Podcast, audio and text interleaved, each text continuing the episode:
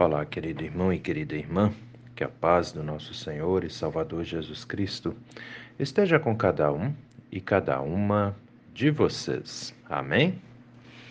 Hoje é sábado, dia 10 de junho, e antes da nossa reflexão, quero convidá-los e convidá-las para as atividades que temos em nossa paróquia Apóstolo Paulo nesse final de semana. Lembrando que hoje temos culto infantil nas nossas comunidades de Nereu Ramos e Vila Lense, às oito e meia da manhã. Atenção, papais, mamães, tragam suas crianças para o culto infantil em Nereu Ramos e na Vila Lense, hoje às oito e meia da manhã. Hoje também temos ensino confirmatório na comunidade de Nereu Ramos, às 8 horas. Atenção, confirmandos de Nereu Ramos, hoje é o nosso encontro aí, às 8 horas. Hoje também temos o encontro da juventude na nossa comunidade da Vila Lense, às 7 horas da noite. E também temos culto com Santa Ceia na nossa comunidade de Bom Jesus. Atenção, moradores do bairro Estrada Nova. Hoje, às sete da noite, temos culto aí na nossa comunidade de Bom Jesus. E amanhã, às oito e meia da manhã, temos culto na nossa comunidade da Vila Lense, que é a sede da nossa paróquia Apóstolo Paulo. Todos são convidados, convidadas a estarem conosco, a celebrarem conosco e são igualmente também muito bem-vindos e bem-vindas. Amém? Sendo assim, vamos meditar na palavra. As palavras das senhas diárias para hoje trazem do Antigo Testamento o livro do profeta Jeremias, capítulo 31, versículo 25, onde o profeta diz assim: A palavra de Deus, assim diz o Senhor Deus: Eu satisfarei a alma cansada e saciarei toda a alma desfalecida. E do Novo Testamento, as senhas diárias trazem para hoje o Evangelho de Mateus, capítulo 5, versículo 3, onde Jesus diz: Bem-aventurados os pobres em espírito porque deles é o reino dos céus. Querido irmão e querida irmã que me ouve nesse dia, alguma vez na sua vida você já se sentiu cansado ou cansada, desfalecido, desfalecida? O que você fez? Eu acredito que muitos dos que me ouvem, talvez até todos os que me ouvem, já esteve numa situação dessa. Cansados, cansadas, né? Desfalecido. O que é o desfalecido? É aquela situação assim onde a gente parece que está morto, né? Vem de falecer aqui, o desfalecer, né? É, onde muitas vezes estamos desanimados, sem forças para seguir adiante, sem ânimo, né? E muitas vezes a pessoa nessa situação ela é tomada por um sentimento muito forte de incapacidade, né? de, de não conseguir, né?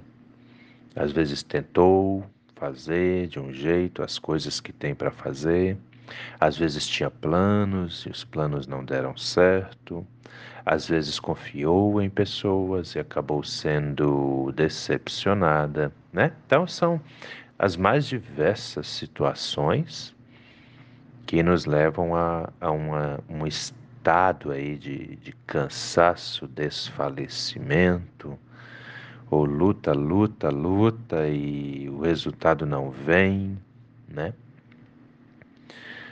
E o interessante é que muitas vezes essas pessoas buscam ajuda no mundo, seja por aconselhamentos com pessoas, sejam até livros de autoajuda. Hoje está muito em moda esse negócio de buscar ajuda né, em livros de autoajuda, coaches e coisas desse tipo aí, né? E, e é esquisito que às vezes se gasta até dinheiro, né, buscando ali a solução e não demora muito a pessoa percebe que não adiantou, né? Não adiantou. Ela ela continua na mesma situação. Por que que às vezes essas coisas não dão certo, né? Por quê? Ah, a verdade é bem simples, queridos, queridas. Quando nós sentimos um mal na alma, eu costumo chamar isso de doenças da alma, né? Tu tá malzão ali, tá para baixo, tá cansado, desanimado, esmurecido, às vezes até com medo, sem ânimo nenhum, né? É, nós podemos até buscar ajuda de outras pessoas, podemos, claro que podemos. Mas o que vai realmente fazer diferença é a questão espiritual. E quando eu falo de questão espiritual, eu estou falando da nossa comunhão com Deus.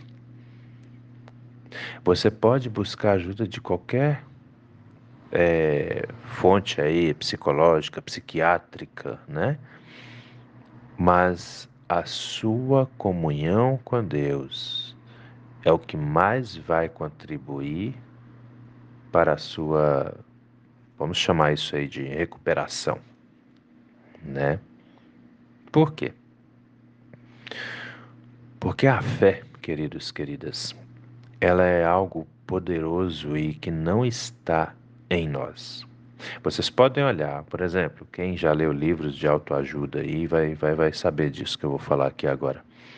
É, essas pessoas que escrevem esses livros ou fazem palestras, elas sempre vão dizer assim: você tem que fazer isso, você tem que dar esse passo, você, você, você, você, você. É sempre você. E aí você acaba iniciando uma luta ou travando uma luta de você quase contra você mesmo, né?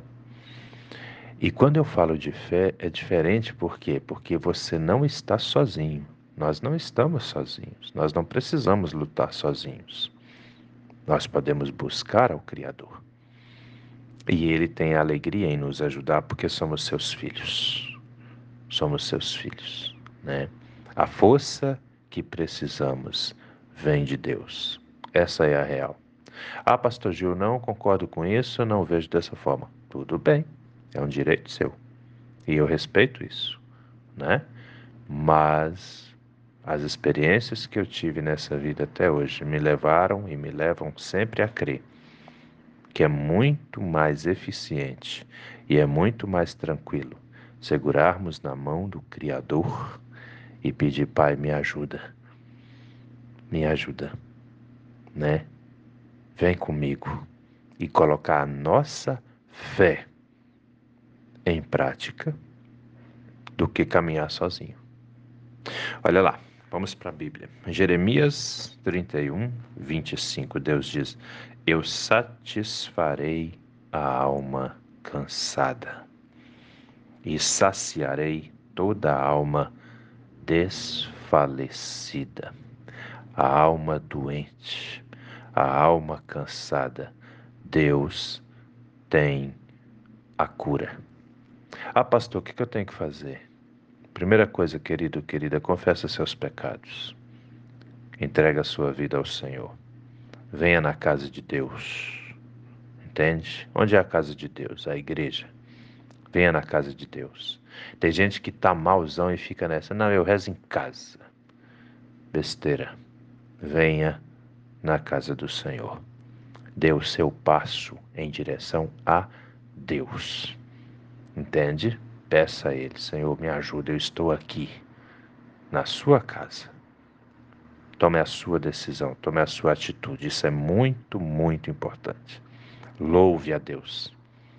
É interessante que na igreja a gente louva até sem querer, né? Porque o pastor vai lá, ou o padre vai lá e vai ter hinos para a gente cantar. E aí a gente acaba cantando junto, né? E eu tenho certeza a gente sai diferente, porque é o Espírito Santo que está agindo ali. Nós não estamos sozinhos em nenhum momento, né? Então, Deus diz: Eu satisfarei a alma cansada e saciarei toda a alma desfalecida. É Deus quem está falando aqui, não é o pastor Gil, tá? Estamos lendo a palavra do Senhor. Jeremias 31, 25. E aí, como se não bastasse, vem Jesus no Evangelho de Mateus, capítulo 5, versículo 3, e vai dizer: Bem-aventurados, ou seja, felizes. Quando você lê na sua Bíblia bem-aventurado, substitua pela palavra feliz, porque é isso que quer dizer. Então, Jesus está dizendo aqui: Bem-aventurados os pobres em espírito porque deles é o reino do céu. Como assim pobre em espírito? É a pessoa que não é orgulhosa, que não é metida, que não fica se achando. Isso é um pobre em espírito. Em outras palavras, uma pessoa humilde. Essas pessoas são felizes. Por quê? Porque o reino do céu é delas. Ou seja, entrega sua vida nas mãos do Senhor. Não fica pensando que você é autossuficiente, que você consegue resolver tudo sozinho. Nem sempre a gente consegue. Tem dia que é difícil. Entende? Tem dia que realmente é muito, muito difícil. É complicado. Mas nós não estamos sozinhos, temos o nosso Pai que nos ama de uma forma grandiosa e incondicional. E a Ele podemos buscar. E Ele está dizendo aqui: vem a mim, eu vou ajudar, eu vou te renovar, eu vou te fortalecer. E mesmo que a gente morra, a morte também não é o fim de coisa nenhuma, pois o reino dos céus é dos humildes. É o que Jesus está dizendo. Amém? Então vamos crer, vamos buscar. Hoje tem culto, sete horas da noite na comunidade de Bom Jesus. Amanhã tem culto, oito e meia da manhã na comunidade da Vila Lense. Estou falando aí para os membros da minha paróquia. Vamos para a igreja. E os que não são membros também são igualmente convidados e bem-vindos também. Vamos louvar ao Senhor, vamos ouvir a palavra, vamos deixar que o Espírito Santo haja em nossas vidas. E eu tenho certeza, as coisas vão mudar. Amém? Pensa nisso com carinho, meu irmão. Pensa nisso com carinho, minha irmã, porque essa palavra é para mim, é para você é para todos nós. Vamos orar? Deus eterno e todo-poderoso, muito obrigado, Senhor, por mais esse dia de vida que recebemos das Suas mãos. Obrigado por tudo que o Senhor tem feito em nossas vidas. Obrigado por sabermos que podemos clamar ao Senhor, por sabermos que podemos contar com o Senhor em nossos momentos de dor, de sofrimento. Fique conosco, Pai amado. Entregamos as nossas vidas ao Senhor e te pedimos, nos pegue pela mão, nos leve, nos guie, para que tudo se transforme em nossas vidas também. Abençoa nossa casa, nossa família. Abençoa, meu Deus, os enfermos, aqueles que trazem enfermidades físicas que muitas vezes causam dores, sofrimentos, aqueles que trazem enfermidades da alma que muitas vezes causam até isolamento das pessoas.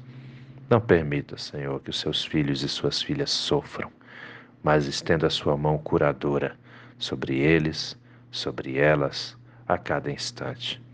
Abençoe, Senhor, as nossas casas, as nossas famílias, desde a mais pequenina criança até o idoso, idosa de maior idade, e que todos e todas nós percebamos a Sua presença gloriosa de Pai conosco.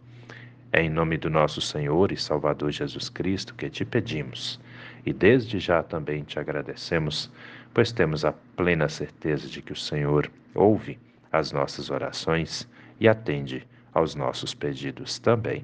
Em nome de Jesus. Amém, Senhor. Querido irmão, querida irmã, que a bênção do Deus eterno e todo-poderoso, Pai, Filho e Espírito Santo, venha sobre você e permaneça com você hoje e a cada novo dia de sua vida, em nome do nosso Senhor e Salvador Jesus Cristo. Amém. E até a próxima.